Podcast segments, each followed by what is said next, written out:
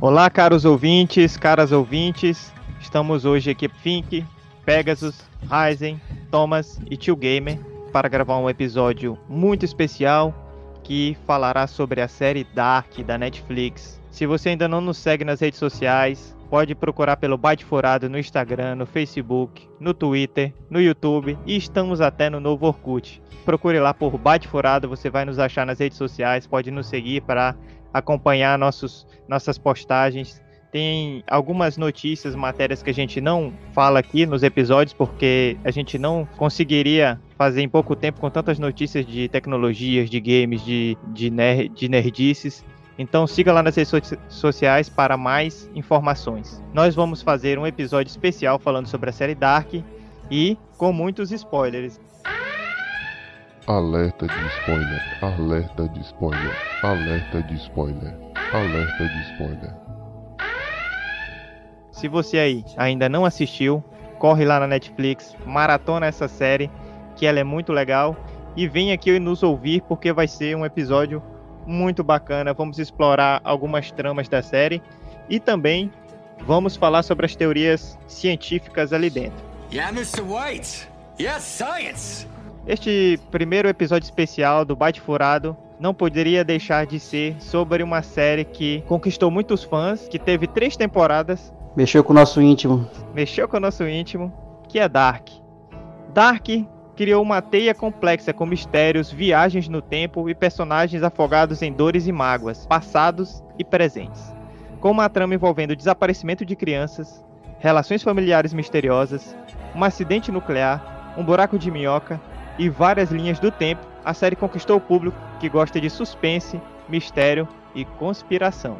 Os criadores são Barabo Oda e Gente Fries. Essa série Dark é uma série alemã, uma das séries em língua não inglesa mais acessadas na Netflix. Na sinopse da série nós temos uma cidade fictícia de Winden, na Alemanha, e aí nessa cidadezinha fictícia de Vinden, acontece um desaparecimento de crianças. Por meio disso, a gente vai acompanhando uma série de segredos e conexões ocultas entre quatro famílias locais. As quatro famílias principais da série Dark são os Canward, os Nielsen, os Doppler e os Tidman. Então, a gente vai acompanhando essa sinistra conspiração, essas viagens no tempo que abrangem várias gerações. Ao longo da série, Dark explora as implicações existenciais do tempo e seus efeitos sobre a natureza humana. Nós tivemos a estreia dessa maravilhosa série em 1 de dezembro de 2017. A segunda temporada estreou em 21 de junho de 2019 e, maravilhosamente, a terceira temporada estreou em 27 de junho de 2020.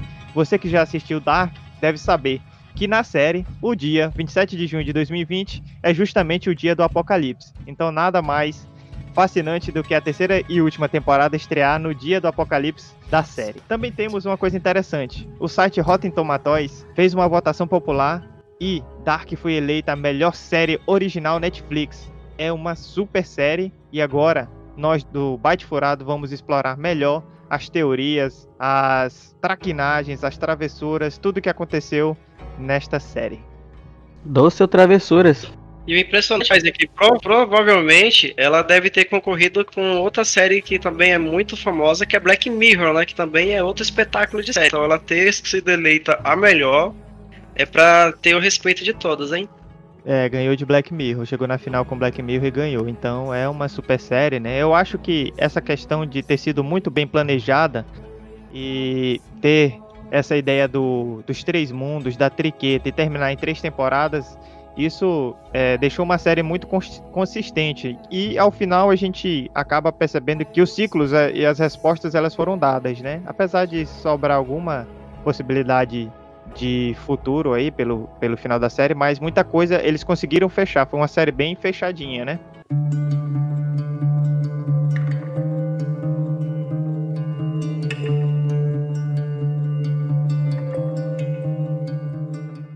Bem, Dark é essencialmente uma série sobre viagem no tempo.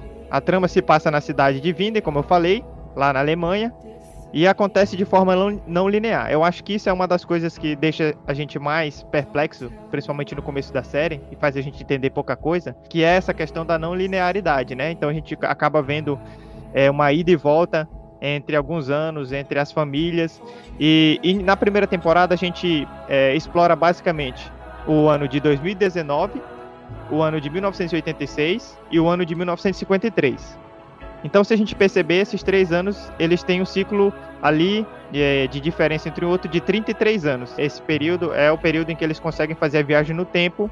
Interessante, né, que a incidência desse, desse número na série, ela embate em tudo, né? 33 anos, né? Três, três mundos, tudo, né? Tem uma, uma, um, uma significância colocada, né? Até a questão do nome dos, dos dois grandes, né? Como posso dizer, ou antagonistas ou protagonistas da série, justamente tem essa questão, né? Os nomes deles também, então acho que isso também envolve aí muito no conceito do que a série foi trabalhada, né? Acredito também que a gente pode fazer um, um link aí dessa tríade entre espaço, tempo e realidade, né? No momento que eu tava assistindo a série, eu pensei muito nessa questão, né? Como esses, esses, esses três conceitos é, po podem estar ligados, né? E eles podem também ter querido, de certa forma, fazer referência a isso. É, o Tio Gamer tem uma teoria, aí antes dele falar, é, eu vou lembrar que esse número 33, ele, ele, a gente se repete diversa, diversas, de diversas formas na natureza, né? O ciclo lunar e o ciclo solar se sincronizam a cada 33 anos. É uma das coisas que o Dr. Tannhaus fala dentro da série, né? Que é o autor do livro Viagem através do Tempo. Fala, Tio Gamer. Então, num certo momento lá, o Jonas, que é o viajante do tempo, ele fala que utiliza o Césio para a máquina do tempo, né?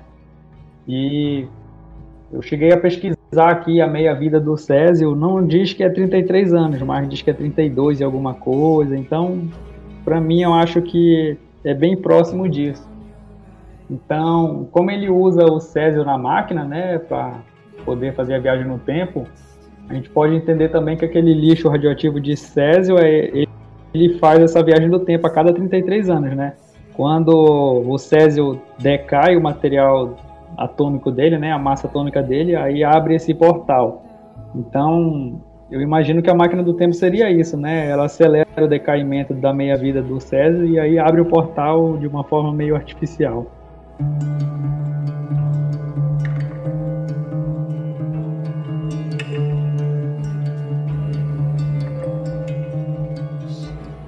Sobre é, o início da série, a gente pode lembrar que uma das coisas bem importantes de Vinden é justamente é, a existência da usina nuclear ali na cidade. E é, justamente por essa usina nuclear que a gente acompanha no início da série, que teoricamente surgiu essa fenda no tempo por um acidente ali em Vinden em 1986. E aí essa data de 1986, os produtores, os criadores falaram que tem a ver justamente com o acidente de Chernobyl, que foi também em 1986. Então é uma ali da, da, das referências para eles é, usarem essa data, né? Que é uma das datas desses três anos que eles utilizam na primeira temporada. E aí, no início da série, nós temos um fato muito interessante eu gostaria de trazer para discussão aqui no Byte Furado, que é o Michael. Para quem acompanhou toda a série, a gente sabe que o Mikael, Mikael ele some no início da série e ele volta no tempo e depois ele se transforma, né? Ele vira o Michael, né? Ele muda, ele é adotado e ele vira o Michael, que é o pai do Jonas. Só que tem uma coisa interessante no começo que é, eu fiquei me perguntando um tempo, que é justamente qual é a necessidade do Michael, que é o Michael já adulto, né? Pai do Jonas já ter se matado, né? Que é o, o que inicia ali a série, que causa um grande impacto no personagem principal, que é o Jonas.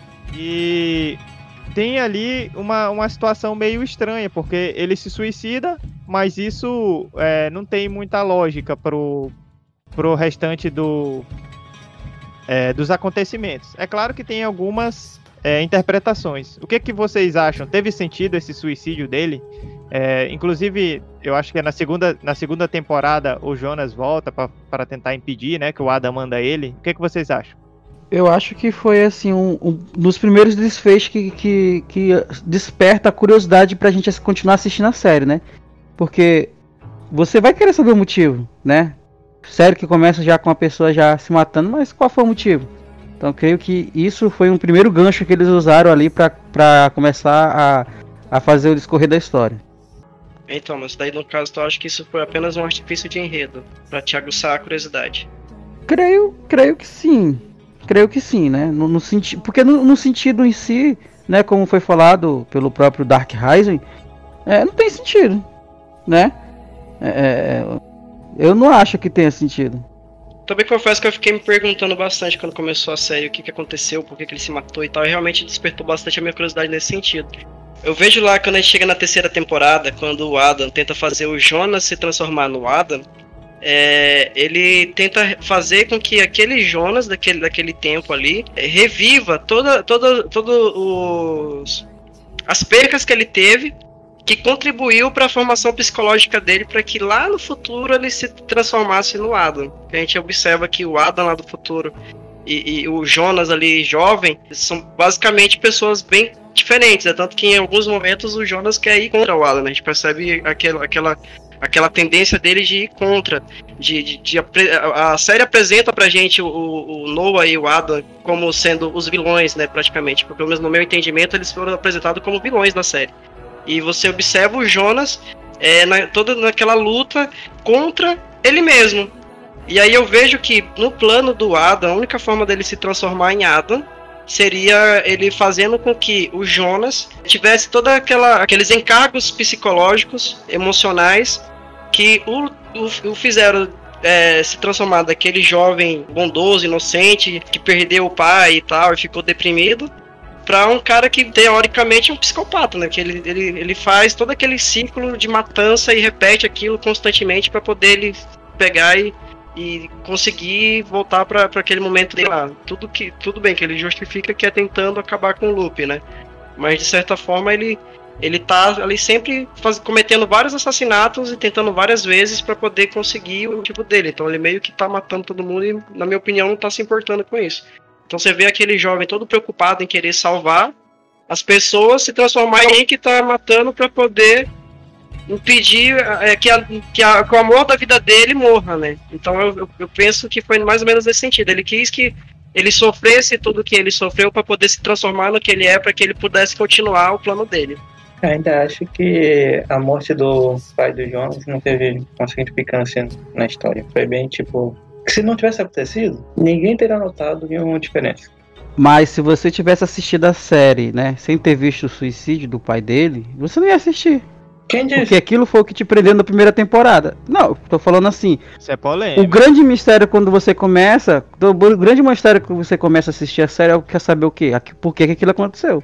É que nem tu falou. Ah, beleza, depois que eu já sei todo o enredo que realmente fala, de fato, fica uma coisa inútil. Mas naquele momento exato que você precisava assistir, aquilo te prendeu. Entendi o seu ponto. Na verdade, nem tanto. Na verdade, me prendeu mais o Michael ter sumido do que o morte do pai do, do Jonas. Quem sumiu, quem sumiu foi o Mikkel. Mikkel. Pois é, para mim também o que para mim, para mim o que foi que o que o, isso, para mim também o que foi que prendeu mais foi no finalzinho lá quando ele ele tá na porta lá, aí o Jonas mais velho vê ele, né, mais novo ali preso, ele fala: "Não, você tem que passar por isso porque eu passei por isso, né?" Aquilo mesmo que o que o Pegasus colocou aí, né? Então eu vejo é, Mas isso é o final da primeira temporada já. Isso, isso, pois é, eu sei, mas eu tô falando assim, isso foi o que me o que me seguiu para me continuar assistindo. Mas para muitas pessoas eu creio que aquele suicídio ali foi um dos pontos também iniciais. E de certa forma, se você observar, essa, esse suicídio do pai do, do Jonas foi o que fez ele se interessar por pesquisar aquele, aqueles monte de, de, de papel com relação à caverna, que faz com que ele vá lá para a caverna e, e viaje no tempo e encontre o Mikkel no passado. Que é quando ele, a gente tem ali o primeiro contato com a Cláudia já velha. Que ela vai lá e fala, ó, pode fazer isso. Ah, não, mentira, foi com o Jonas velho, né? Que vai lá e fala pra ele que ele não pode buscar o pai dele. Pode falar, Rez. E, e, pega, eu concordo contigo nessa motivação do Adam. Mas o que eu pergunto é na motivação do Michael. Ele, Michael. Qual seria a motivação do Michael em se suicidar? Ele não foi, o Michael não foi induzido pelo Adam, mas induzido pelo Jonas que voltou ali e ele ficou meio perplexo. Entregou a carta. É, entregou a carta. Agora tem uma, uma questão que é o Michael naquele momento, ele tinha a possibilidade de impedir que ele mais novo, Mika, desaparecesse. Ele podia ir, tenta, ir lá tentar fazer com que aquilo não acontecesse. Será que aquilo ali também não foi uma situação que pesou na cabeça dele? Porque se ele faz isso, ele, ele impediria que o Jonas nascesse. Pois é, eu acho que ele tentou fazer isso, né? Que tem naquele episódio que a gente vê, né? O, o pai dele mais velho, que voltou um tempo atrás dele, né? E depois tenta salvar ele, garoto. Eu vejo que aquele momento lá, até que a mãe dele tira ele da cidade, né? Que ele fica o tempo fora, quando a outra mulher, a mulher do, do, do menino volta também. No... Pois é, o Urish, o Urish, o Urik, o Urik, Urik, né? Ele fica preso. Depois de tanto tempo lá que ele tá preso, que ele fica isolado, depois ele tenta fugir de novo com o Michael, mais novo, porque ele volta no outro período de tempo, isso no outro mundo lá. Naquele momento, eu acho que quando ele foi sair com o Michael, que depois ele é exilado, que a, a como é que é a, a, enfermeira lá, o nome da enfermeira é a, a Inês, leva ele para a cidade, fora da cidade. Aquilo ali eu acho que ele pesou para ele realmente ver se ele ia fazer essa alteração ou não. Ah, quer dizer que ele, quer dizer que ele influenciou o Michael quando ele dera o Mikkel, é isso que tu quer dizer? Quando ele pega lá o Mikkel e tenta levar pra caverna, tu acha que ali naquele momento ele já começa a ser influenciado, é isso? E já fica meio perturbado das ideias?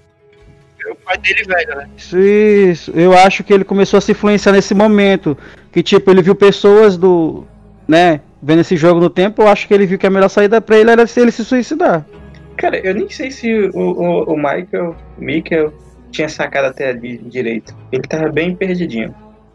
Não, ele até fala, ele até fala que ele até fala que ele é um viajante do tempo. Então assim, eu acho que ele tinha noção, mas a, ele, as pessoas não davam crédito para ele. Olha, mas o que eu acho que ali que o que principal aconteceu ali é, é tipo uma daquelas mortes inúteis, tipo da Catarina, que a carta que ele de suicídio dele mesmo fez ele se cometer o próprio suicídio, simplesmente porque ele sabia que tinha cometido suicídio. Aí ele tinha, ele pensou que tinha que repetir, ficar repetindo e ficar repetindo, fazendo a mesma merda toda vez. Simplesmente porque ele leu a própria carta suicídio dele. Ele mesmo acreditou, exatamente. Alguém, alguém induziu ele a fazer isso, no caso. Né? Eu vejo também essa questão o seguinte: não foi alguém, teve um nome. Foi, a, foi tudo um plano arquitetado por Cláudia. Porque ali o Jonas, no momento que ele volta, ele está disposto a impedir o, o, o, o suicídio do pai. E aí a Cláudia chega, depois que ele mostrou a carta e tal, e tudo, teve toda aquela questão deles dois conversando. A Cláudia que chega e fala: Não, Jonas, você não pode impedir, porque isso aí é um plano do Ada. Ele quer, ele, ele quer impedir para poder fazer. Não lembro o que, ela fala direito, mas ela fala: Ó, isso é um plano do Ada. Se você fizer isso, vai dar ruim. Seu pai precisa sim morrer. E aí a Cláudia chega e fala para ele, e aí o pai dele escuta.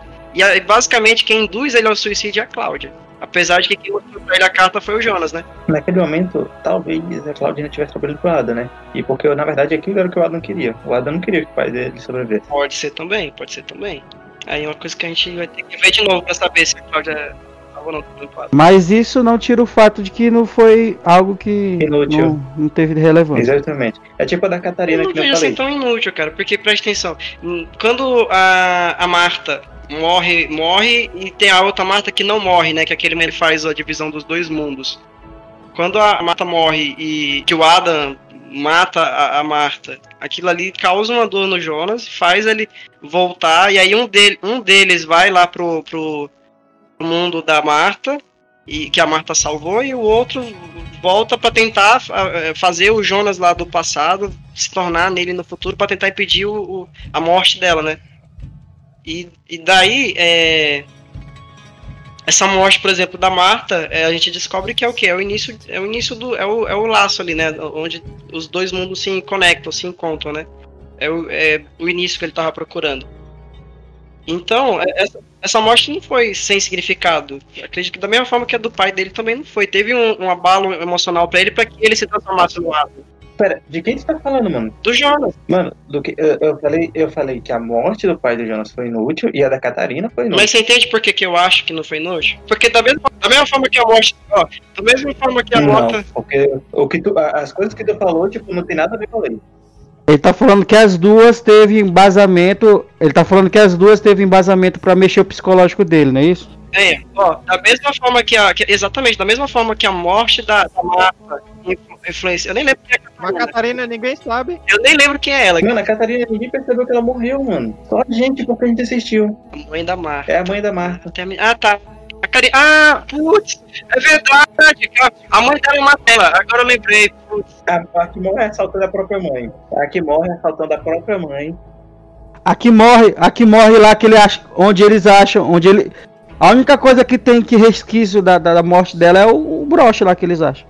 Só colocando em critérios objetivos aqui, eu acho que a gente, a gente pode ter uma ideia se isso faria ou não significado no restante da série. Eu acho que a questão que o Thomas colocou é interessante, porque eu mesmo fiquei muito tempo me perguntando que, quais foram os motivos. Eu acho que isso realmente, para a série em si, é, é interessante.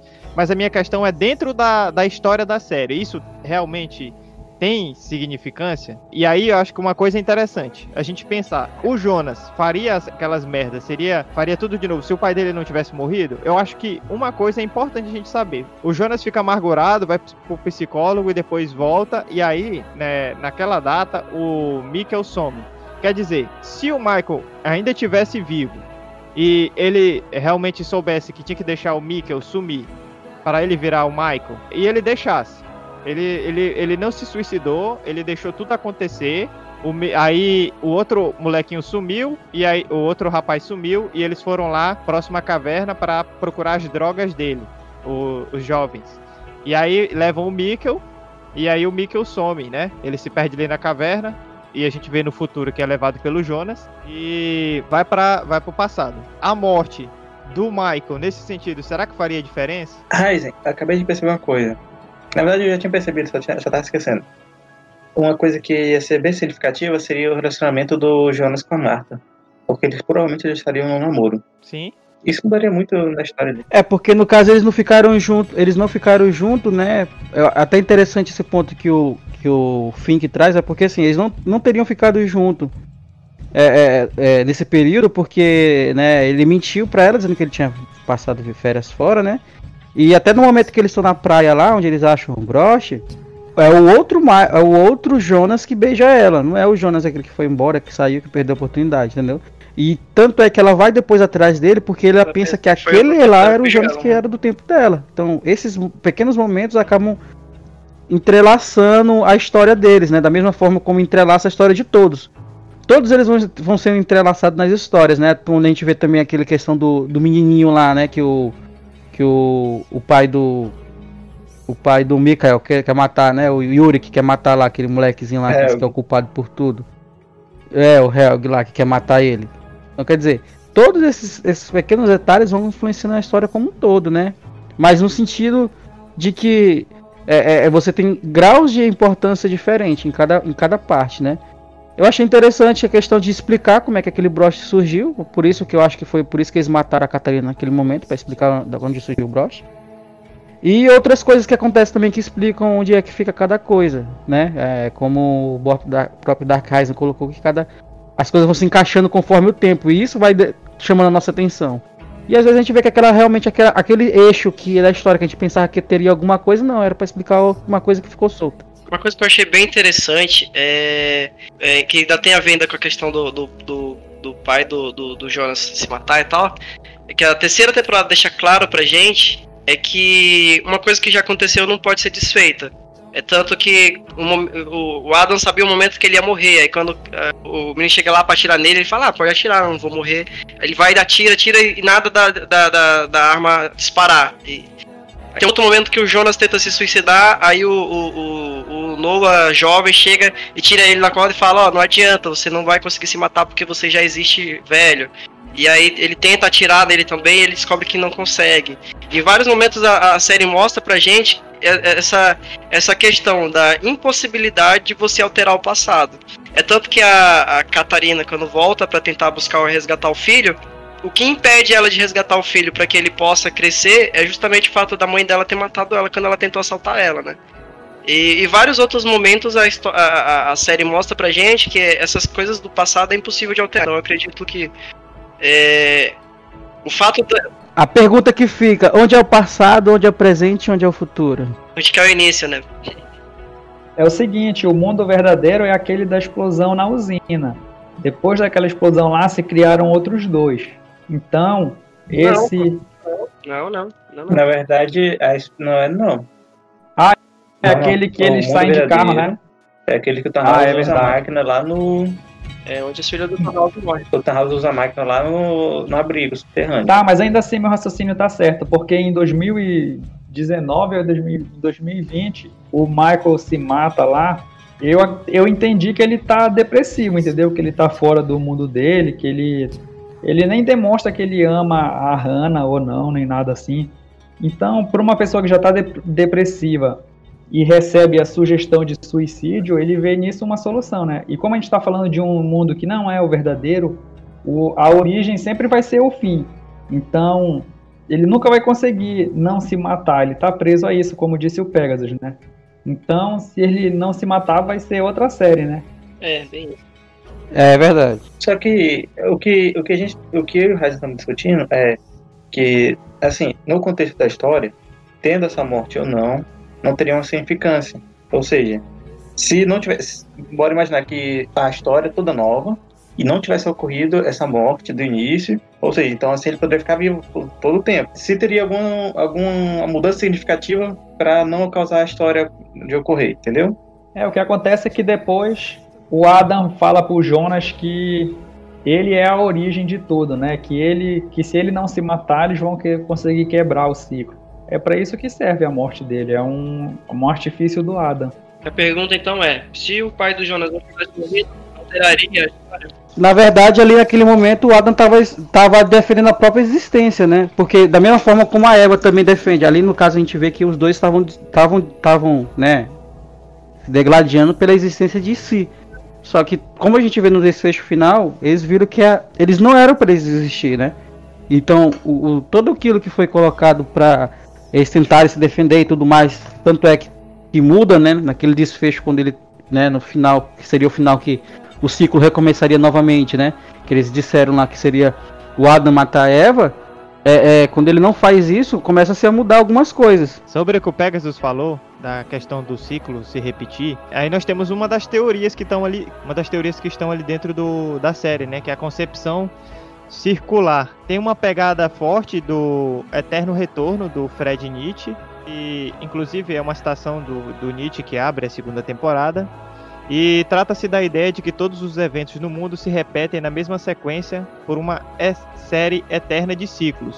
O livre-arbítrio também pode ser questionado sob a perspectiva global do espaço-tempo segundo a qual todos os fatos já aconteceram e estão acontecendo. Assim mesmo, eventuais viagens no tempo já estariam previstas no grande esquema e não mudariam nada, ainda que fossem viagens no, a, ao passado. Então, uma das teorias que tem ali dentro é justamente essa da concepção circular, né? Então, a ideia lá de que o Jonas não conseguiria se matar porque ele já estaria no futuro e de que as coisas acabariam se repetindo, por mais que eles tentassem fazer mudanças, mas algumas coisas que eles tentam mudar é o que, na verdade, faz com que aquela realidade aconteça.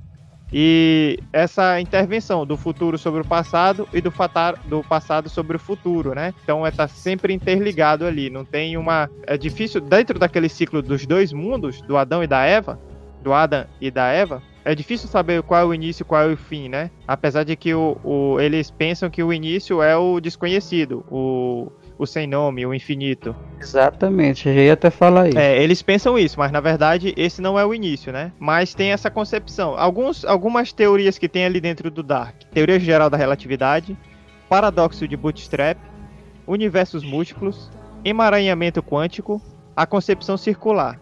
Então tem algumas coisas, tem o buraco de minhoca, tem o hermetismo. E tem, tem aquela ideia do Sigmundus, né? Sigmundus Creat Est, que é o que tá na porta lá, que dentro da caverna, que é que significa assim, o mundo foi criado.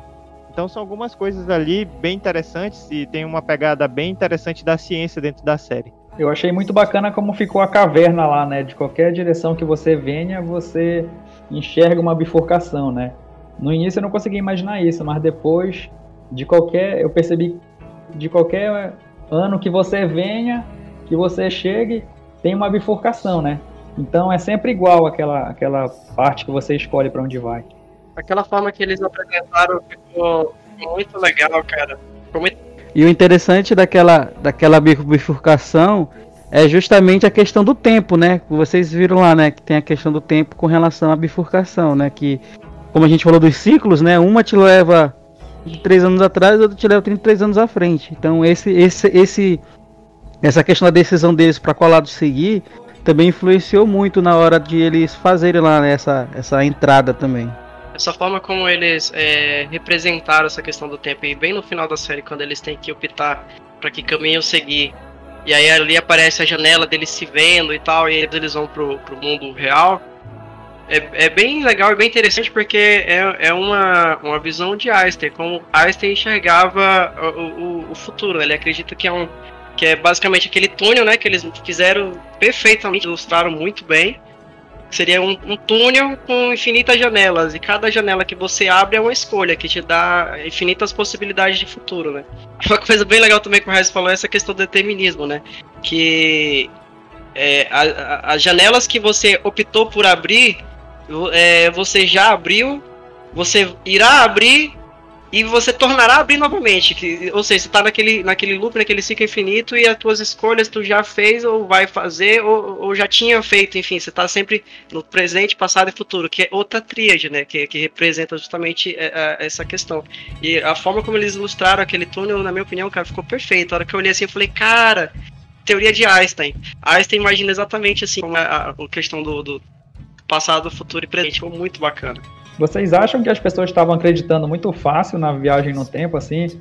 Eu achei bacana que o relojoeiro ele demorou para acreditar, mas também iam lá e levavam um livro com a foto dele, levavam um celular que não existia na época dele. Aí esse aí tudo bem, tipo, o cara levou um tempo, mas acreditou.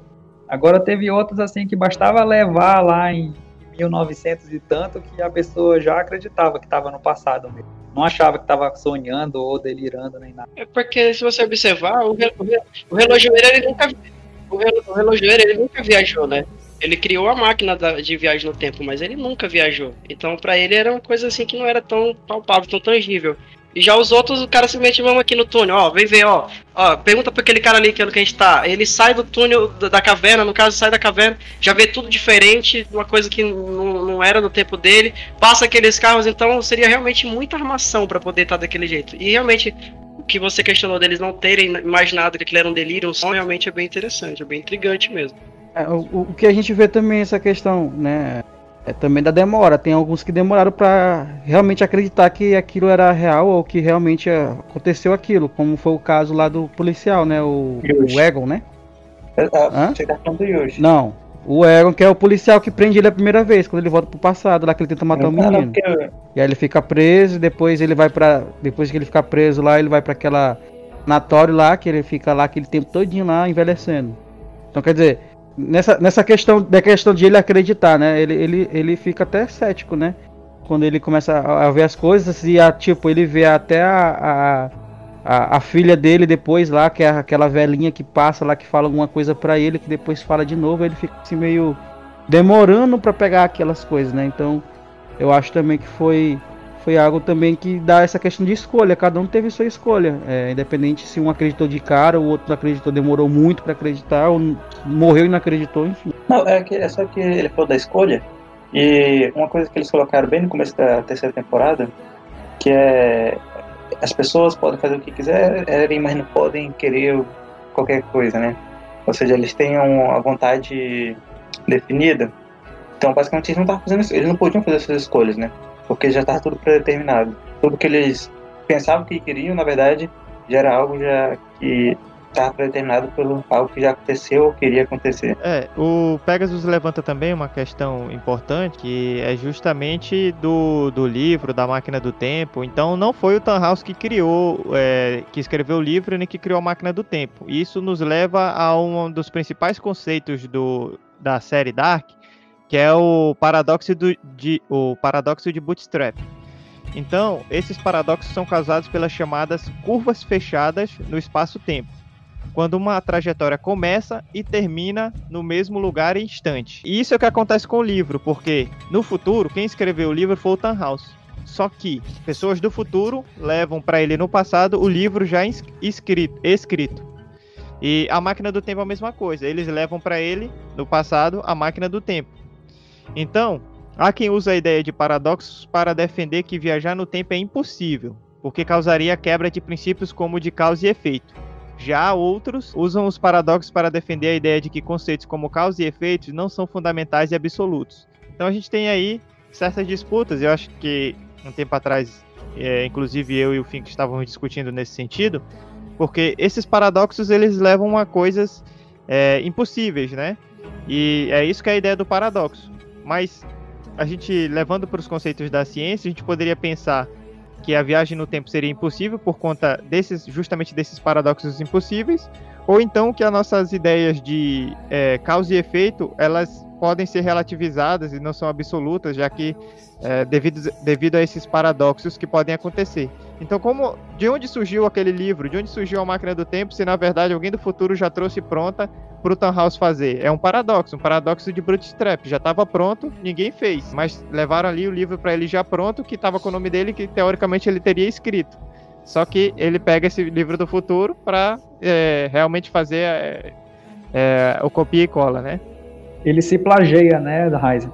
Isso mesmo, alguém mais? Essa situação me lembrou um episódio de The Big Bang Theory, cara. Que quando o Sheldon pensa na possibilidade de criar uma máquina do tempo, e daí ele fala, não, vou esperar um segundo, porque se eu realmente conseguir criar, eu vou voltar aqui e vou me avisar que eu consegui. E aí ele espera, ele não volta, e daí ele fica chateado, porque se ele, ele não criou a máquina do tempo, né? Achei bem, é bem interessante. E tem a ver bastante com esse paradoxo que, que o Ryzen acabou de falar. Ele espera, né, 5 segundos, aí a única coisa que ele fala é hum, decepcionante. ele não apareceu, né? Esse negócio do paradoxo de bootstrapping, é, eu não sei, eu fico meio chateado assim, porque a gente vive num mundo de causa e efeito, mas na série é, isso vira a solução daquele enigma, enigma, né? Porque a gente fica vários episódios esperando saber a causa e, e a razão das coisas, Aí no fim não existe a causa. Aí é claro, né? Eu fico feliz de, de entender o que, que a série está tentando me dizer, porque é complicado de entender. Mas por outro lado, eu fico pensando assim, pô, mas eu queria uma razão verdadeira para esse enigma aí. Nesse ponto aí a gente vai falar uma coisa interessante, que é a questão da, da participação da Cláudia, né? Em, em, realmente descobrir a chave do enigma, né? É, recentemente eu estava conversando com o Dark Rising e justamente a gente falou sobre isso. Porque é, é, é, eles ficaram ali naquele loop tantos anos, né? Naquele, naquela mesma ciclo, tudo acontecendo de novo, mesma coisa, mesma coisa.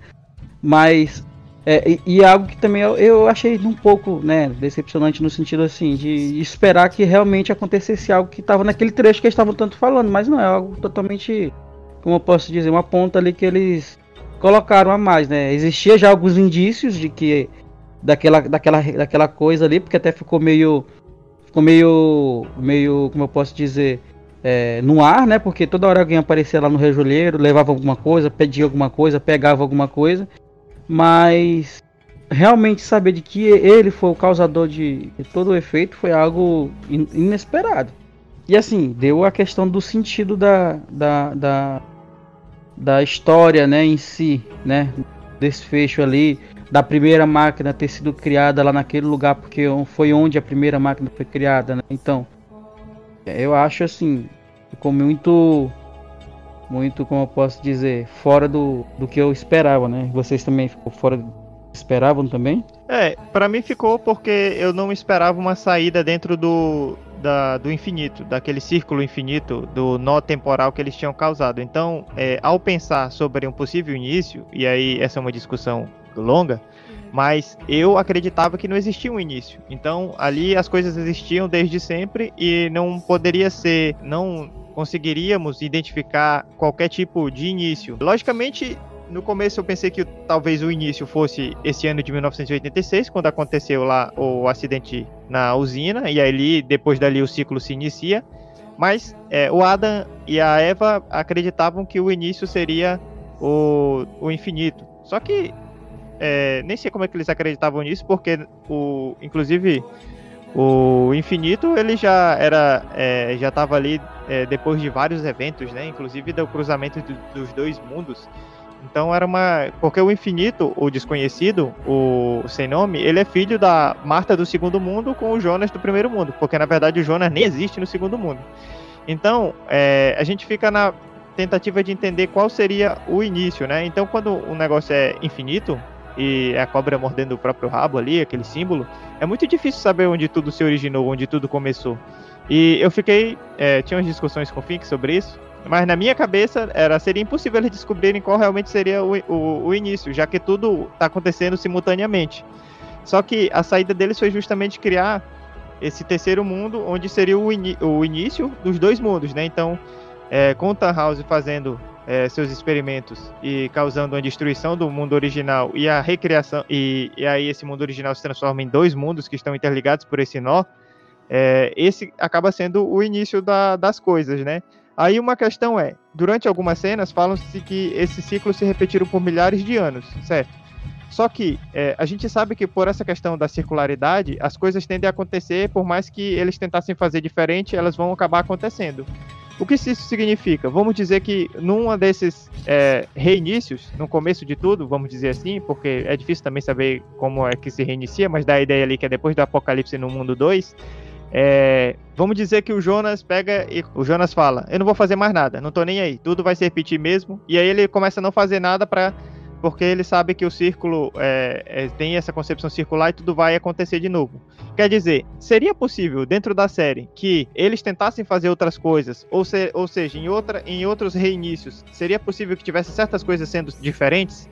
Então, uma das questões é que a Cláudia descobre que naquele momento do apocalipse tem um certo intervalo de tempo em que se pode mudar alguma coisa. Inclusive, eles se bifurcam em dois, duas possibilidades. Mas aí a minha questão é: será que, eu estava discutindo com o Fink, em outras repetições, alguém fazia coisas diferentes? Porque também no mundo 1 e no mundo 2 existiam algumas coisas diferentes, mas sempre dava, acontecia a mesma coisa. A Cláudia, ela passou 33 anos tentando descobrir essas coisas, né? Então ela ficou ali 33 anos pesquisando, pesquisando para saber. E ela reuniu as famílias, viu que várias coisas eram da era daqueles quatro núcleos familiares, mas viu que outras pessoas não estavam ali dentro, vinham de outro lugar que não estava naqueles dois mundos, é, necessariamente. Então ela começou a ter as ideias e começou a fazer a pesquisa sobre isso. E aí ela descobre essa questão da possibilidade de modificar e transformar em duas alternativas. Então essa é uma questão complexa. Será que em outras, vamos dizer assim, em outras vezes que eles repetiram um ciclo, mas eles fizeram coisas diferentes? Ou sempre faz a mesma coisa? Então, é, porque você vê, ele tenta se matar e não consegue. Quer dizer, será que ele sempre tentou se matar e não conseguiu? Ou será que ele tentou fazer outras coisas outra vez, mas sempre repetiu a, a concepção circular? Porque no fim a gente sabia que o círculo não podia ser quebrado ali dentro. Por isso que eles tiveram que ir pro terceiro mundo, que seria o mundo de origem. Sim, ele sempre tenta se matar, tanto que o Adam e, e a Eva, eles dizem que ah, eu encontrei aqui, tive essa mesma conversa com as mesmas palavras, eu também não acreditei, eu também pensei tal coisa, então eu entendi que é tudo exatamente igual, sempre infinitamente. Mas eu acho que não acontece exatamente. Eu acho que não acontece exatamente igual. Porque Até a, até a própria cicatriz da Eva, né? Até a própria cicatriz da Eva lá tem, Cara, tem essa a ver, né? cicatriz da Eva, Sim. aquela última, foi uma coisa. Foi pior do que a É. morte do Mickey.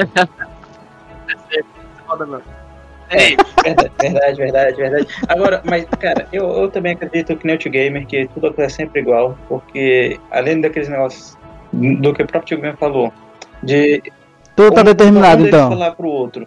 E, e Não existe justamente escolha. o que eu- ele tinha ouvido e tudo mais. E então o outro ponto é que a Cláudia fala que o único momento possível para alterar é justamente naquele intervalo de tempo lá que acontece os dois apocalipses ao mesmo tempo, simultaneamente. Então, se o único possível momento possível para alterar é naquele negócio, naquele momento, então os outros momentos não tem alteração. Os outros momentos têm que acontecer do mesmo jeito. eu não acredito que acontece sempre exatamente igual. É, pelo seguinte motivo, porque se sempre, sempre fosse acontecer exatamente igual, em momento algum haveria a possibilidade da, da Cláudia começar a fazer diferente e conseguir romper com o laço. Exatamente, porque ela não faz Porque- no momento de, porque de, senão- de- de ruptura. Senão a Cláudia ia fazer sempre a mesma coisa, e nunca ia desfazer o laço. Ele, então, então, apesar E é justamente essa a questão, é- essa, essa é a questão Então, apesar de eles, eles, eles forçarem, no caso a Eva e o Adam, forçarem é, para que tudo se repetisse, para que eles tivessem uma nova chance de tentar impedir o apocalipse no mundo deles, eu acredito que as coisas só se repetiam por interferência deles. É tanto que se não fosse assim, a Cláudia não teria essa opção de não, agora que eu já entendi toda a história, depois de fazer tantas vezes os meus eu do futuro me contar, eu agora vou fazer diferente para que a gente consiga romper esse loop infinito. E- entendeu? Eu concordo. Mas pega, olha, olha só, pega, o que tu falou tá justamente no ponto.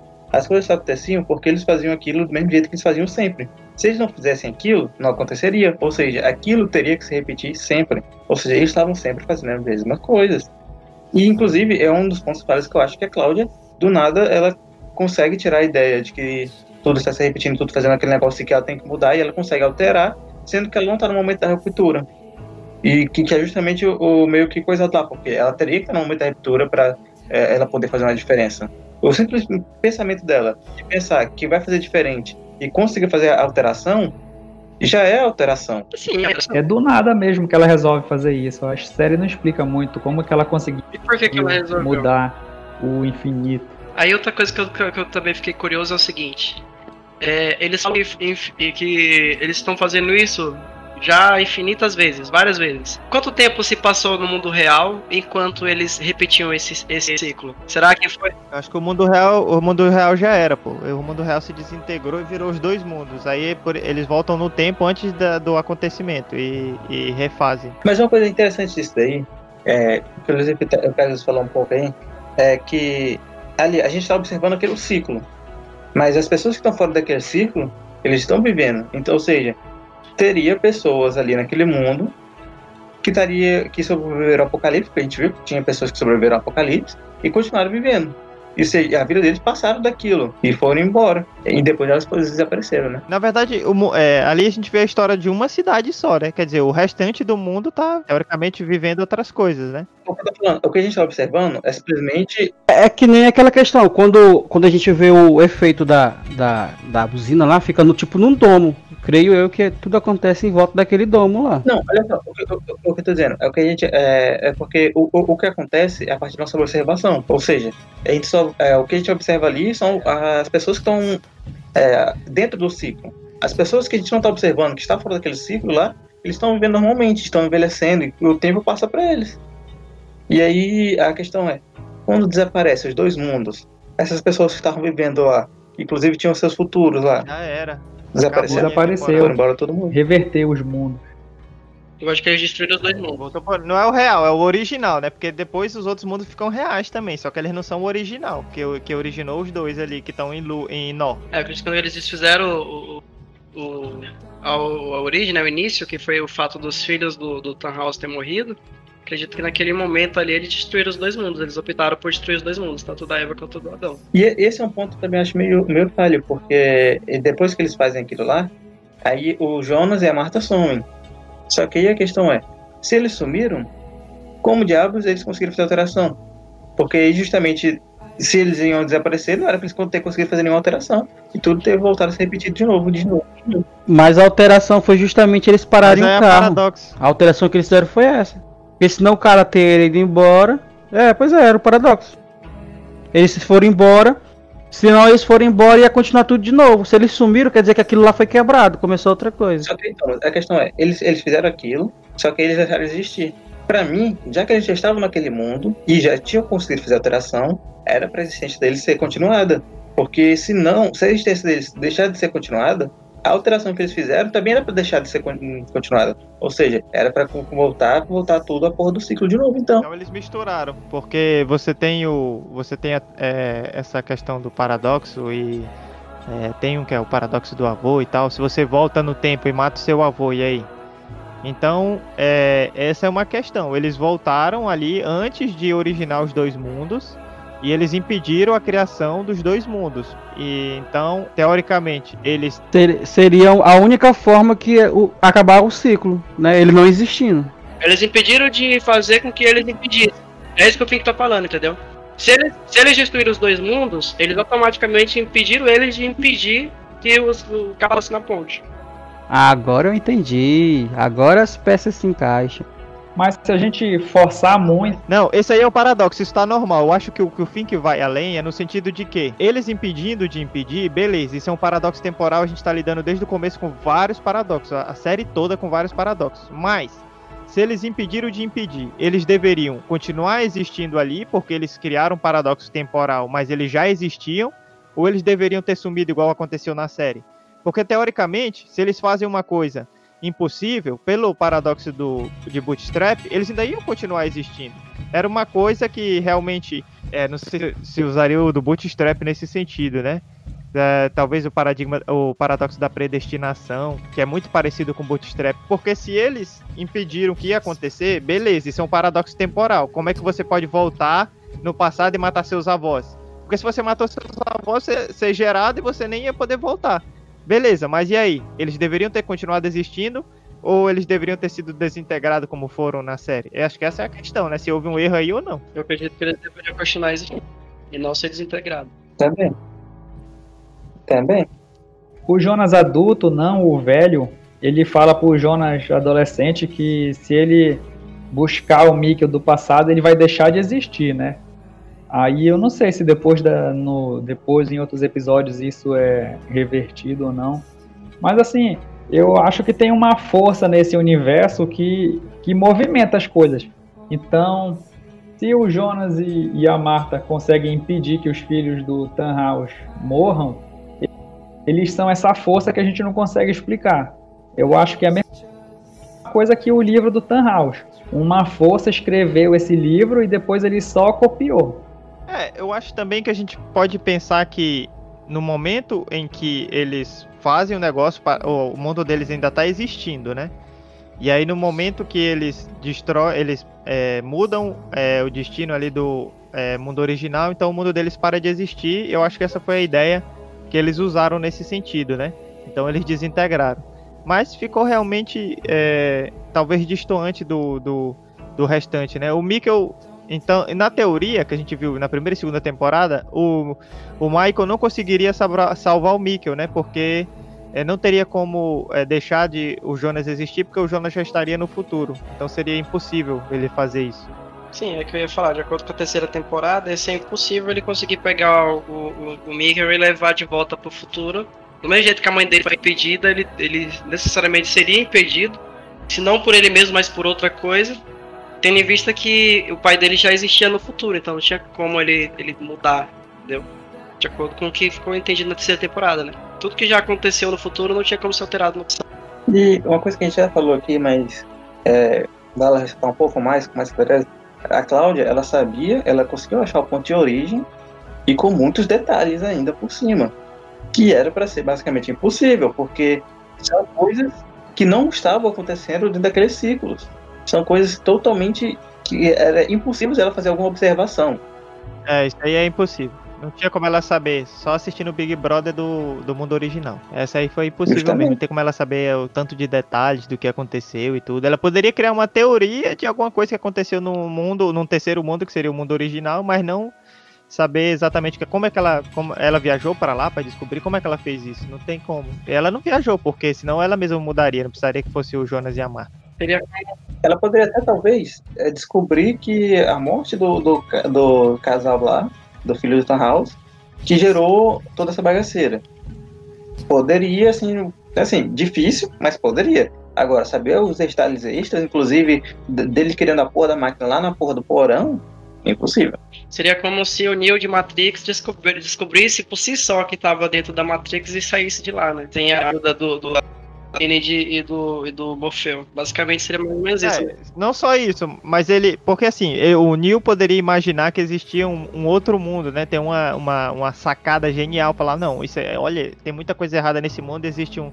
Realmente um mundo original, que não é esse aqui, a gente é controlado pela. Mas com a, com a com os detalhes de, de saber onde é que era a cidade dos humanos, de saber quem era o Morfeu, de saber o que acontecia. Aí esses detalhes é que realmente seria mesmo no exercício de criatividade enorme, aí seria impossível, né? Então ela poderia, realmente, quando o Fink está falando, é, nas histórias dos dois mundos, tem a morte lá do, do dos parentes do Tannhaus mesmo, do filho da, da Nora e, e do, da neta. Mas daria para ela ter uma sacada disso, mas ter os detalhes de como tudo aconteceu, isso realmente foi é, passou dos limites da possibilidade dela. Será que no livro que ele escreveu, que nós não lemos, lá estava contando a, a história do porquê que ele criou a máquina do tempo? Porque de repente tinha algum detalhe adicional que não foi contado para nós espectadores no livro que ele escreveu. E o livro, de certa forma, é uma cópia do, mundo, do livro que está no mundo original, né? Pode, pode ser que tenha... Não tem? Não tem? Não, não ficou claro, né, se tem ou não. Não tem livro no mundo original. Não tem? Não tem. O livro ele só existe nos dois mundos porque, na verdade, ninguém escreveu o livro. Já entregaram para ele o livro pronto. Ou então a Cláudia vendo os dados da usina, vendo aquela coisa da partícula de Deus, não sei o que, deve ter achado que o mundo estava estranho demais e que não estava certo. Agora, uma coisa foda é que no mundo original nem existia usina em, em Vinden. Pois é. E aí provavelmente o livro também não. Porque a, a, a força exterior que escreveu, que o tio Game se referiu ainda há pouco, poderia ser isso. Poderia ser que os li o livro é uma cópia do livro original, do mundo original.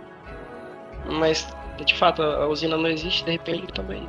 É que a série ela vai se baseando nessas teorias físicas, mas também não tem a resposta para tudo isso, né? Então é só um baseado mesmo. Inclusive, é uma das coisas, uma das coisas é, ela vai misturando muitas teorias. E quando você pega teorias já complexas, vai misturando elas, Eu tô, eu tô É, bugado já aqui já. além de aumentar exponencialmente a complexidade, vai também elas vão, vão se chocando em certos pontos, né? Tem vários pontos ali que teoria, as teorias vão se chocando e vai criando meio que falhas de roteiro, né? Eu acredito que não tem como responder todas as perguntas. Como foi bem colocado aqui por todos, é, é, existe várias possibilidades. Se um tivesse feito uma escolha diferente, ia ter uma outra tipo de coisa. Se o outro tivesse feito outra escolha, ia ter outro tipo de coisa. Se tiver- então, a, é- é- a história seguiu um, um trecho de que eles colocaram a ideia, eles trabalharam essa ideia e eles fecharam essa ideia. E isso é muito bom, porque tem muitas séries que às vezes as, as coisas começam e, e termina de uma forma tipo assim, do nada, puf, acabou. Morreu alguém, enfim. Não, eles fizeram algo bem, bem, como posso dizer, alinhado, né? Cronologicamente, é, historicamente e principalmente conceitualmente, ficou muito bem trabalhado nesse sentido. Na toa que ganhou uma das melhores séries aí. E foi um final épico, na minha opinião, porque de todas as teorias que eu fiz desde o primeiro episódio, eu não acertei nenhuma. Foi pra mim completamente inusitado a forma como essa série acabou, cara. Foi muito original. Cara, eu tava esperando. Eu tava esperando que o final fosse aquele começo da primeira temporada. Seria muito doido. E seria meio chato, mas seria muito doido. Porque, tipo, o final se terminando justamente assim como começou a, a, primeira temporada, sabe? E aí seria tipo, início e o fim, repetição. Eles ficaram até falando falando que o começo é o fim, é o começo, né? Ficaram a, série, a terceira temporada inteira repetindo isso, né? Então faz sentido realmente ser assim. Eu acho que eu também pensei assim em algum momento. E inclusive essa questão do da dificuldade e impossibilidade de achar a origem era uma discussão que eu e o Ryzen fizemos assim desde o, acho que da primeira temporada já, né, Ryzen? Porque assim, na, na teoria, a Cláudia ela ficou 33 anos, mas nesse ciclo, quer dizer, ela ficou vários ciclos tentando e não dando certo. Então a gente tá assistindo um ciclo em que a Cláudia fica lá aos 33 anos estudando e consegue descobrir. Por, um, por uma série de questões de muita inteligência, que a Cláudia é foda. Ela consegue descobrir e falar pro Adam e quebrar o ciclo, né? Então, teoricamente, ela ali fez uma alteração. Então também não sei se é um erro do roteiro, se seria realmente possível isso. Mas me dá a ideia, não tendo assistido outros ciclos, de que é, pequenas mudanças, alterações poderiam sim ser feitas. E era o que ela repetia sempre, né? Que as alterações são feitas de forma pequena. É, a gente vai deixar no, no podcast aí, eu acho que é interessante também, Dark Rising, deixar os links aí pro pessoal ver essas árvores aí, né? Entender mais também, é uma forma de a gente ajudar eles aí.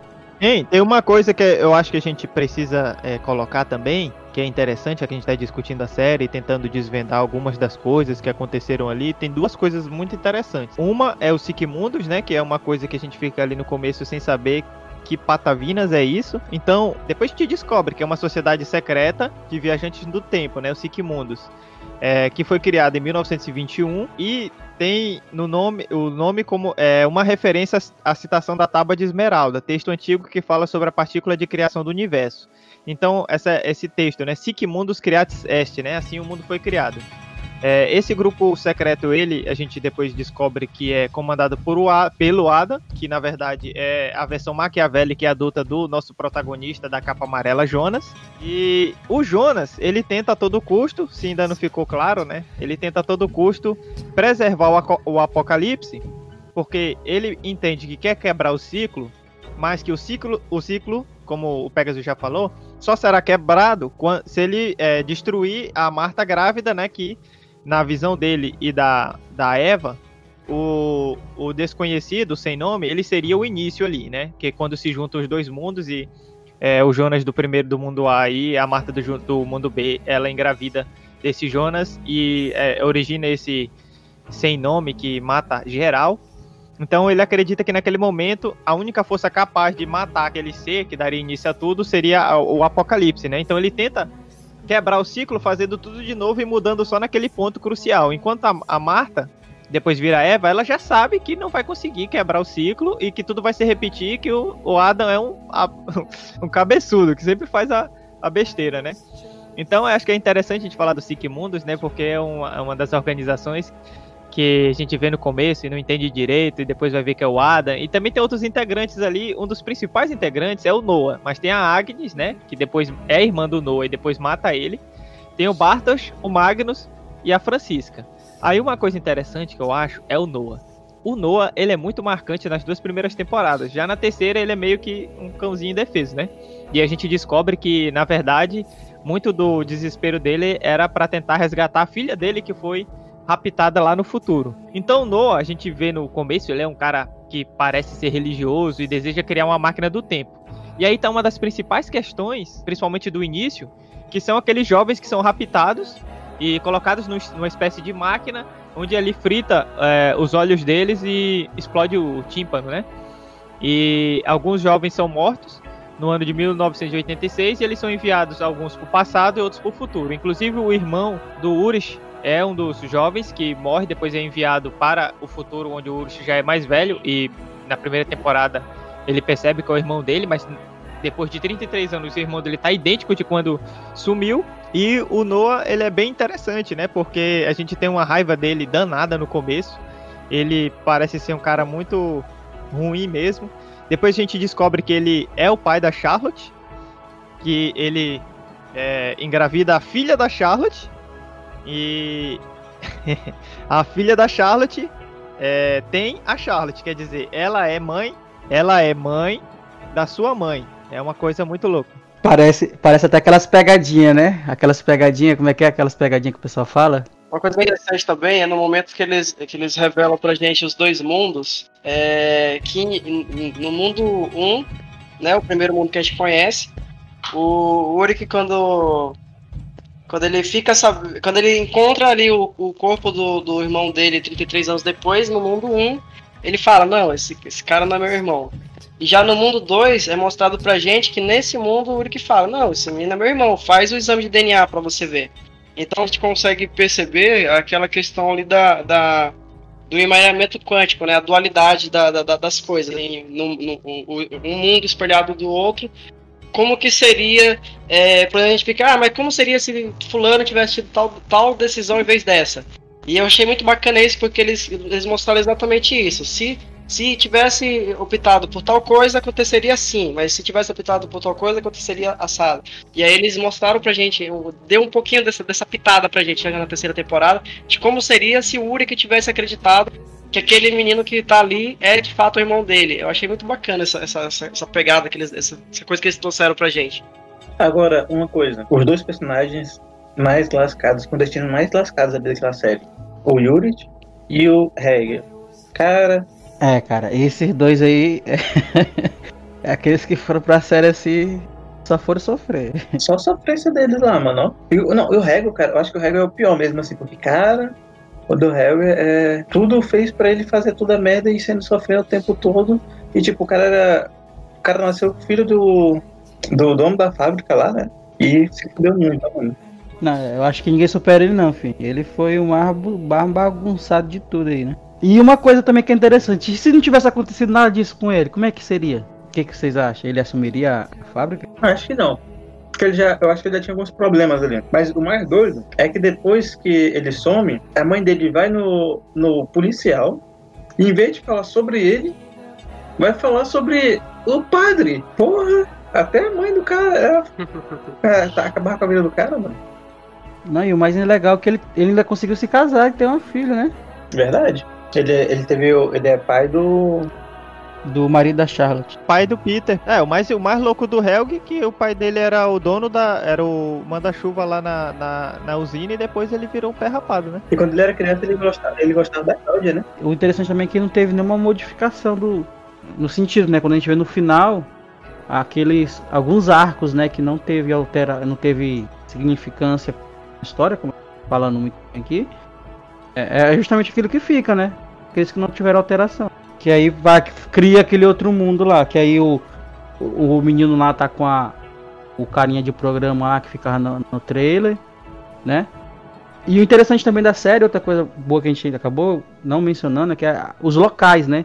Por mais que a gente ache, né, por exemplo, a viagem no tempo aí que foi muito grande em, em anos, mas os locais sempre foram muito bem demarcados, né? Então você via só aquela alteração é, de ambientes, mas os locais sempre foram os mesmos, assim, né? E também foi bem interessante, muito bem trabalhado também pela série. Que, agora que eu, eu tava pensando aqui no que o Ryzen falou ali, tipo, por que o diabo Noah fazia aqueles testes lá pra fazer a máquina do tempo se ele já tinha todo aquele negócio da máquina do tempo, né? Inclusive sequestrando crianças e matando as crianças, que foi o que acabou com a vida do Helg, né? Por que eles fizeram isso? Só pra acabar com a vida do Helg? Na verdade, o Noah, ele é pau mandado do Adam nesse momento, né? E o que que acontece é que o Noah, ele volta no tempo lá e ele tá procurando a filha dele. Só que nesse período que eles estão aí, ele tá tentando construir essa máquina do tempo a partir do sequestro dos garotos lá naquele, naquele bunker lá. Então, o que eu. E, seguindo ordens, seguindo ordens do Ada, né? Nesse, nesse momento aí ele ainda tá seguindo ordens do Ada, até que ele começa a descobrir que na verdade o Ada não quer, quer salvar, não quer Mostrar a filha pra ele. salvar o mundo, ele quer destruir aquele, aqueles mundos lá. E aí ele se revolta, né? E a Agnes mata ele. Mas o nesse, nesse é uma coisa que realmente não, não, não, não, não tentam explicar bem na série, né? Por que, que ele fica matando a. Eu creio eu que eles queriam misturar. Eles queriam misturar, por exemplo, se eles matam o menino no, no tempo que, que ele tava, né? Caso no passado, ele continuasse no passado, iam criar perguntas, né? Então ele mandando ele pro futuro, ele fica como se fosse desaparecido, né? Então isso. Isso vincula. Não, Thomas, mas a questão, a questão é, pra que eles fizeram isso? Pra Hum. que eles fizeram isso? Tipo, não tinha. Ele, se ele já tinha todo aquele conhecimento das máquinas do tempo, pra que eles Ah, fizeram aqueles sim. testes? Entendeu? Essa. Eu acredito que esses testes eram necessários, não sei. Talvez seja porque esses testes foram o que criou a máquina dos tempos que eles tinham. Tipo, pra não ficar igual a história do, do livro, que, que ninguém sabe quem foi que escreveu. Porque o, o autor plagiou ele mesmo. Não, mas tipo, não ficou, não ficou muito explicado. Não, na verdade, eles não, não deram explicação pra isso. Eles simplesmente deixaram lá. Tipo, eles não, não, não deram mais uma continuação, uma explicação pra aquilo. Pra que eles fizeram aquilo. É, no sentido. É a mesma coisa da questão do. Como a gente falou do suicídio do, do pai do Jonas.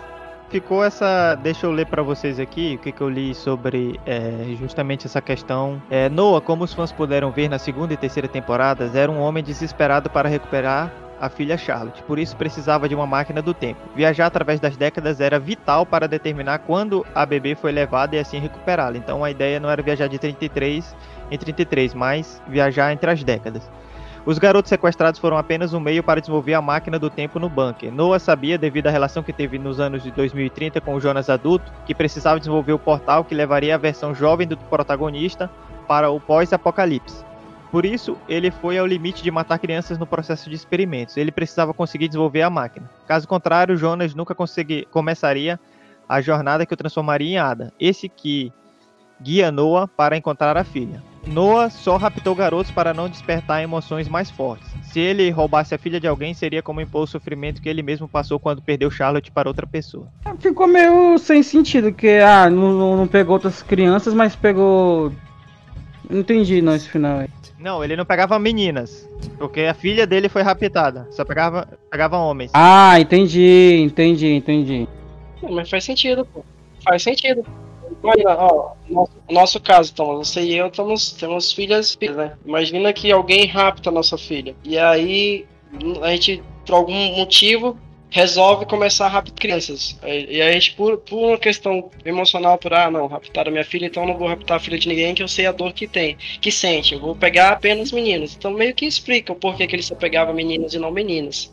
A loucura, a loucura dele tinha sentido, né? Pior que, É, que nem o Ryzen falou, o Noah, a gente começa odiando ele, lá pro fim a gente tá dando pena dele. verdade, verdade. Senti esse mesmo, esse mesmo sentimento. Mas tem muitos, tem muitos é, caras que é desse jeito, né? O Yuri que mesmo, tu começa ali falando, pô, o cara é sacana, não sei o que, depois quando tu vê a história dele, tu fala.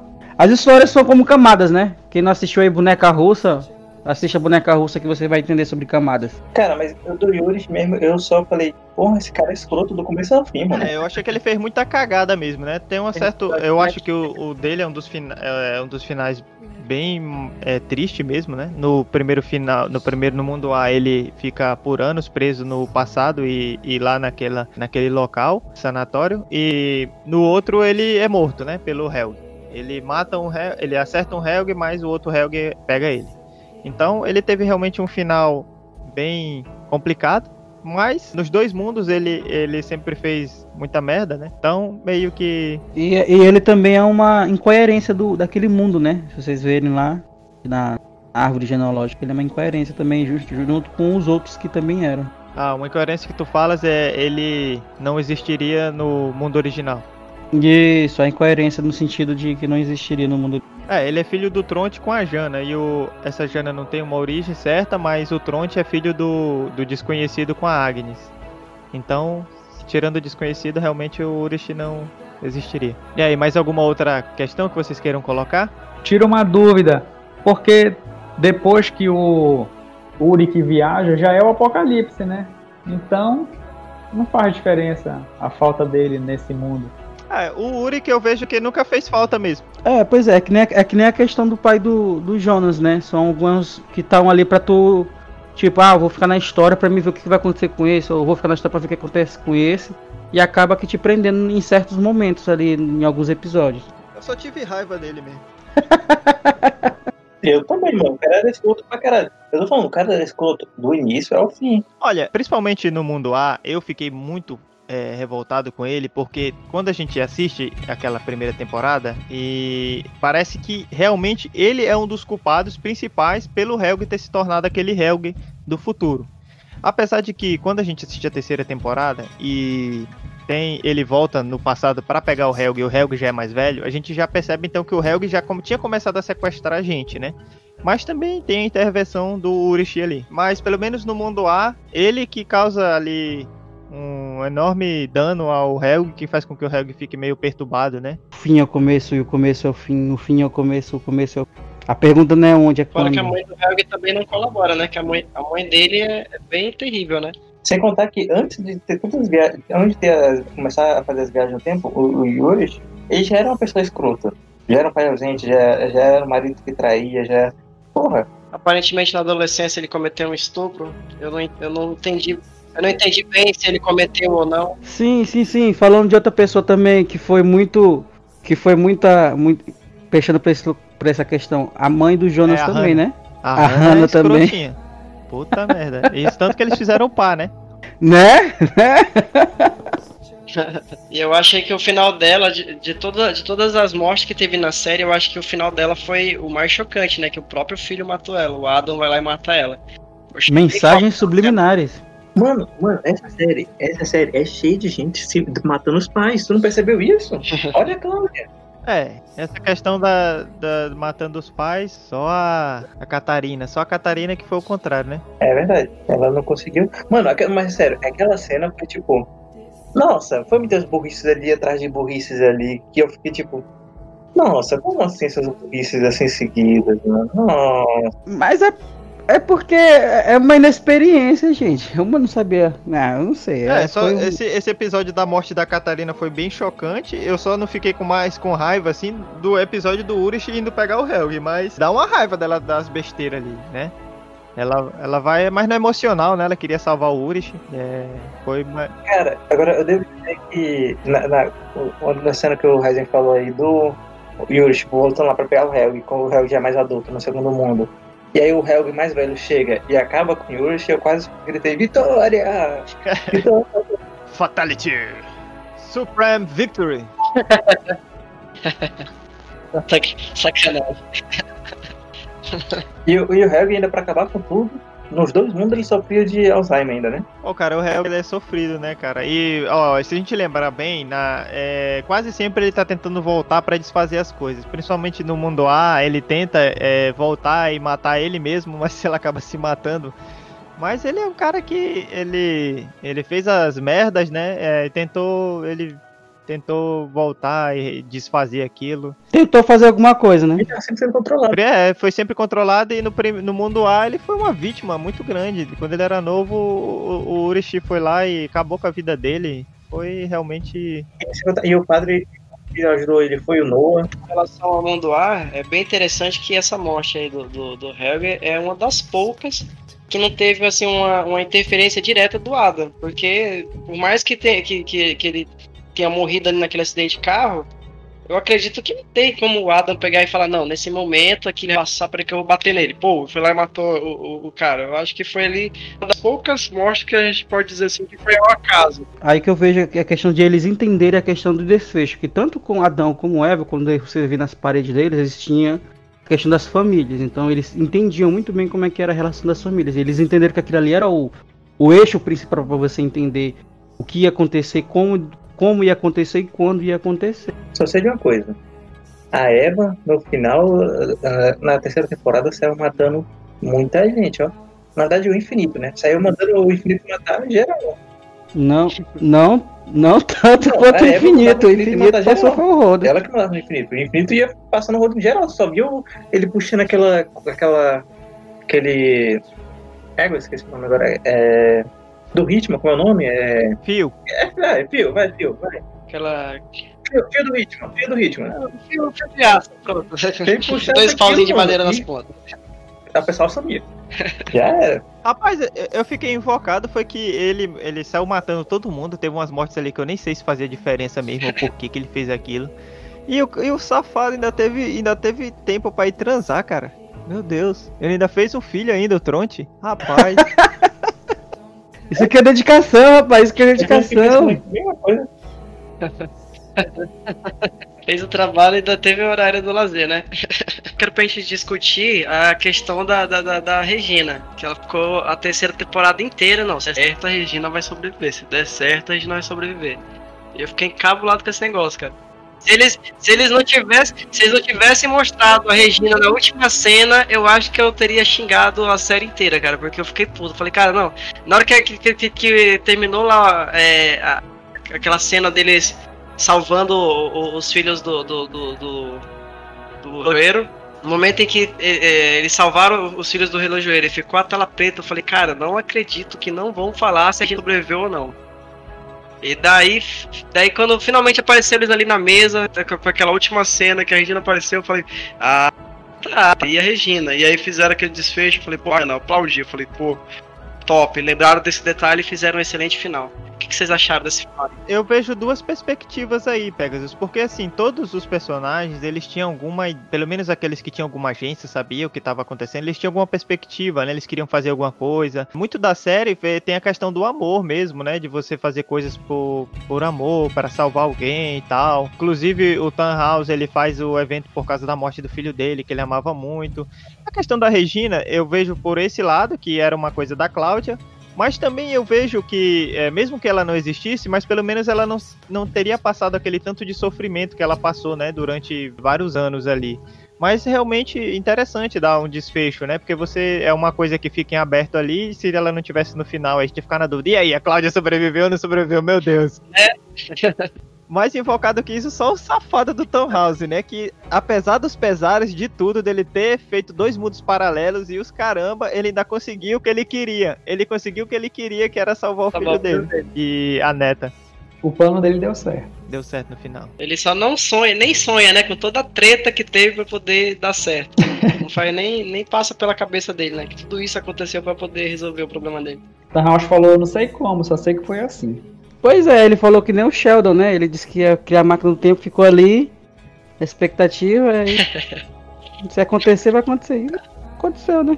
Eu acho que o grande ponto pra quarta temporada é o seguinte: nessa primeira história que eles contaram, os filhos dele morreu, construiu aquela máquina pra querer voltar no tempo, deu, deu problema, fez dois mundos, teve todo aquele enredo, aquela história que a gente conheceu. E aí, beleza, eles voltaram, corrigiram o problema. Não, nunca ele, eh, entre aspas, nunca ele, ele criou aquela máquina e aqueles dois mundos não existiram. Mas ele, pelo que deu pra entender, ele é um, um, um relojoeiro ele gosta também de estudar física, ele aparentou ser um cara bem nerd, né? Então imagino que ele deva gostar de física quântica, mecânica quântica, enfim, há uma grande probabilidade de, numa, possível quarta temporada, ele explorar essa questão de querer, ainda assim, mesmo sem ter o, o, o apelo emocional da morte dos filhos, de criar a máquina do tempo, mas outra coisa acontecer para que ele tenha assim o desejo de criar uma máquina do tempo e acabar criando uma nova máquina do tempo e de repente a gente tem aí uma quarta temporada com uma nova história. O que vocês acham dessa possibilidade? Uma merda. É, eu, eu não, não vejo desse modo aí. Acho que é, tu tá fazendo um exercício de criatividade que é legal, para a gente pode pensar nessas, nessas ideias. Acho que é bom ter esses exercícios de criatividade. Mas não sei se seria viável. E, e, e, até mesmo porque o House realmente tem esse protagonismo ali no final da terceira temporada, né? Que descobrem que realmente é, é, veio dele a, essa cagada toda que tinham feito. Mas assim. Durante a, a, maior parte da série, é, o, o tava a, a, principalmente ali no Jonas e, e, na Marta, né, que eram o par da série, e em vários momentos eles falavam que eles eram um par perfeito e tinha toda essa questão do amor entre eles. Eu nunca duvide disso. Foi uma coisa interessante. É, hã? Nunca duvide disso. É, pois é. Então eu não, não, eu não acho que eles iam para uma quarta temporada porque fechou muito bem. É claro que a gente não pode duvidar de nada, né? Se der dinheiro, as pessoas podem fazer com certeza. Mas eu não acho que ele ia fazer uma nova máquina por algum outro motivo, assim, né? Porque durante o final ali da série a gente vê que foi uma coisa bem específica, né? Foi tipo, o filho dele discutiu com ele ali e, e faltou ele ser mais ativo e, sei lá, se reconhecer na hora, pedir desculpa, ou sei lá, dar algum jeito. O filho dele também parecia meio adolescente, né? Meio aborrecido, não quis dar muito ouvido. E aconteceu aquilo e, e, haveria a tragédia, eles morreriam. Ele ficou tão perturbado que ele passou anos construindo a máquina, né? Não foi uma coisa assim rápida. Ele começa novo e vai terminar velho. Passa anos ele meio que renega toda a vida dele para fazer aquele negócio, né? E, mas também uma perda gigantesca, né? O filho dele, a Nora e, e a netinha, né? Então foi um negócio assim muito pesado mesmo para ele é, renegar todo o resto da vida dele e ficar com aquela coisa na cabeça de, de fazer essa máquina do tempo. Não sei se é a quarta temporada, mas é uma ideia, né? Poderia. É, não dá para descartar uma coisa é, de pronto, mas eu, eu penso que poderia ser em outros sentidos, né? Talvez no final tem o, o, a Hannah tá grávida e fala que o nome vai ser Jonas, né? Então a gente poderia é, ver alguma coisa ali, talvez a partir do desse próprio mundo, talvez a Marta aparecer também, alguma coisa nesse sentido, ou eles fazerem parte de, sei lá, um quarto mundo aí que, que pode ter acontecido alguma coisa para lá, alguma coisa mais enigmática. A criatividade a gente pode exercitar, né? Assim, é, o que eu falei de uma merda é porque, tipo, pra mim terminou bem. E se eles fossem tentar forçar uma quarta, pra mim não ia ficar legal. Eles iam acabar se enrolando e acabar estragando uma história que já terminou bem. Inclusive, tipo, a gente falou várias vezes aqui, foi eleita a melhor série da Netflix aí. E se eles tentassem continuar forçando, não ia ficar legal. É tipo Strange Things. Strange Things pra mim, pô, a primeira temporada foi maravilhosa. A segunda temporada já foi decaindo, a terceira já foi decaindo mais. E agora vem a quarta e, tipo, pra mim eu já não tô mais tão naquele hype que nem eu tinha antigamente, cara. A quarta vai ser assim, é. é. Porque, tipo, ali pra mim, a, na, na primeira temporada já dava pra ter até acabado. Ia deixar várias pontas soltas ali, aí eles poderiam ter feito uma segunda para acabar logo com tudo. Aí, mas não, eles fizeram a segunda e depois já emendaram a terceira ali que. E, e só foi só expandindo. E, tipo, não tem um, uma. A gente não tem uma visão para acabar. E sendo que pelo que eles nos deram assim, no início, não, não parecia ser um ambiente, uma história ali para ficar se desenvolvendo por tanto tempo. Assim, enfim, que no teu ponto de vista seria mais ou menos como se agora do nada a Marvel resolvesse ressuscitar o, o Homem de Ferro? Eu acho que é meio diferente, né, essa parada. Porque, ó, o Kevin Feige disse que não quer ressuscitar o cara porque ali foi o final perfeito pro Tony Stark, né? Com todas as honras e tudo que ele merecia pelo personagem que ele foi.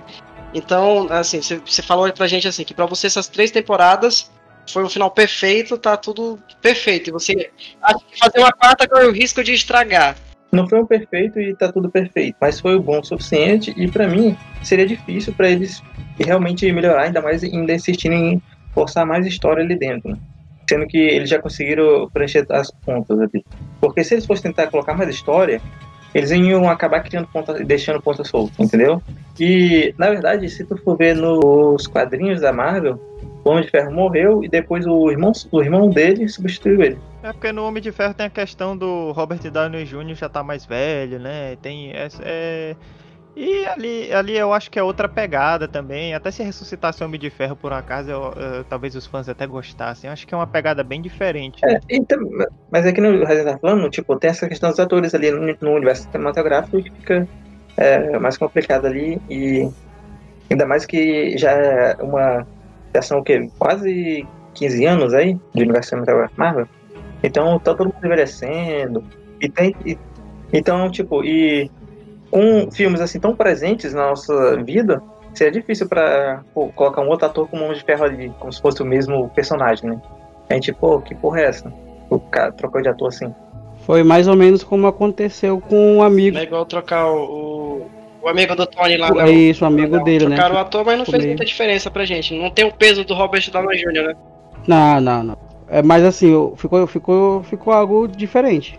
Mesma coisa aconteceu com The Game of Thrones lá, né? O, os segundos filhos lá, com o cara lá. É, e eu acho que o Dark tem uma questão de, de que ficou uma coisa assim, na maioria dos críticos, das críticas, de que foi bem fechado, foi bem planejado, teve um, um final fechado, teve um bom planejamento, tinha a questão da triqueta, foi em três temporadas, tinha os três mundos, então foi algo que, que fechou mesmo, foi algo que pareceu ser planejado. Então, é, se realmente foi bem planejado, e você vê que você tem a primeira temporada e na terceira você tem o reinício do ciclo e tudo, tem essa ideia. Então você fechou tão bem ali, por mais que é, tenha alguns erros, é, tem algumas imperfeições, mas é, dentro do possível pareceu mais perfeito, como o Fink falou aí.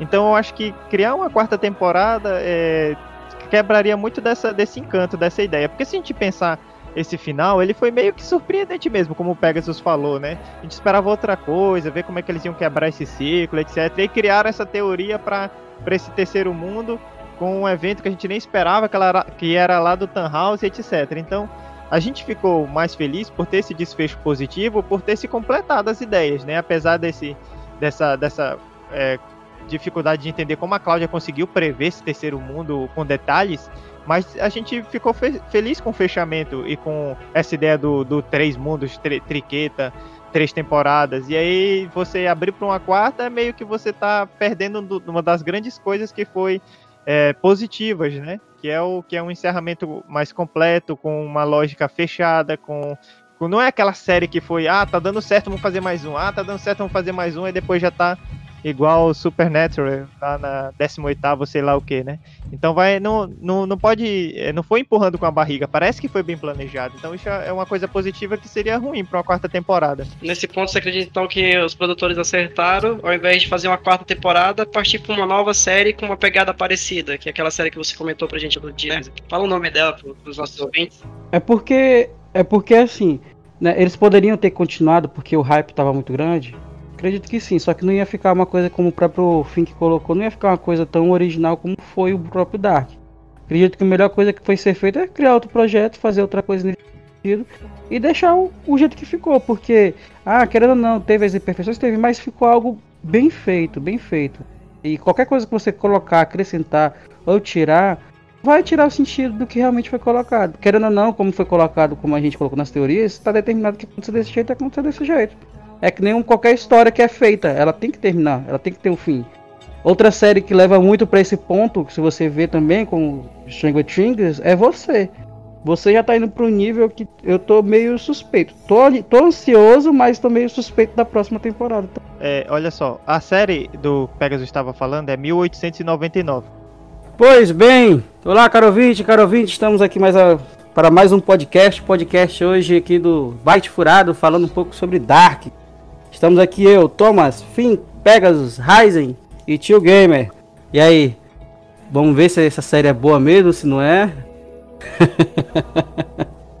então é isso, caros ouvintes, caras ouvintes. Como você percebeu, o início é o fim e o fim é o início.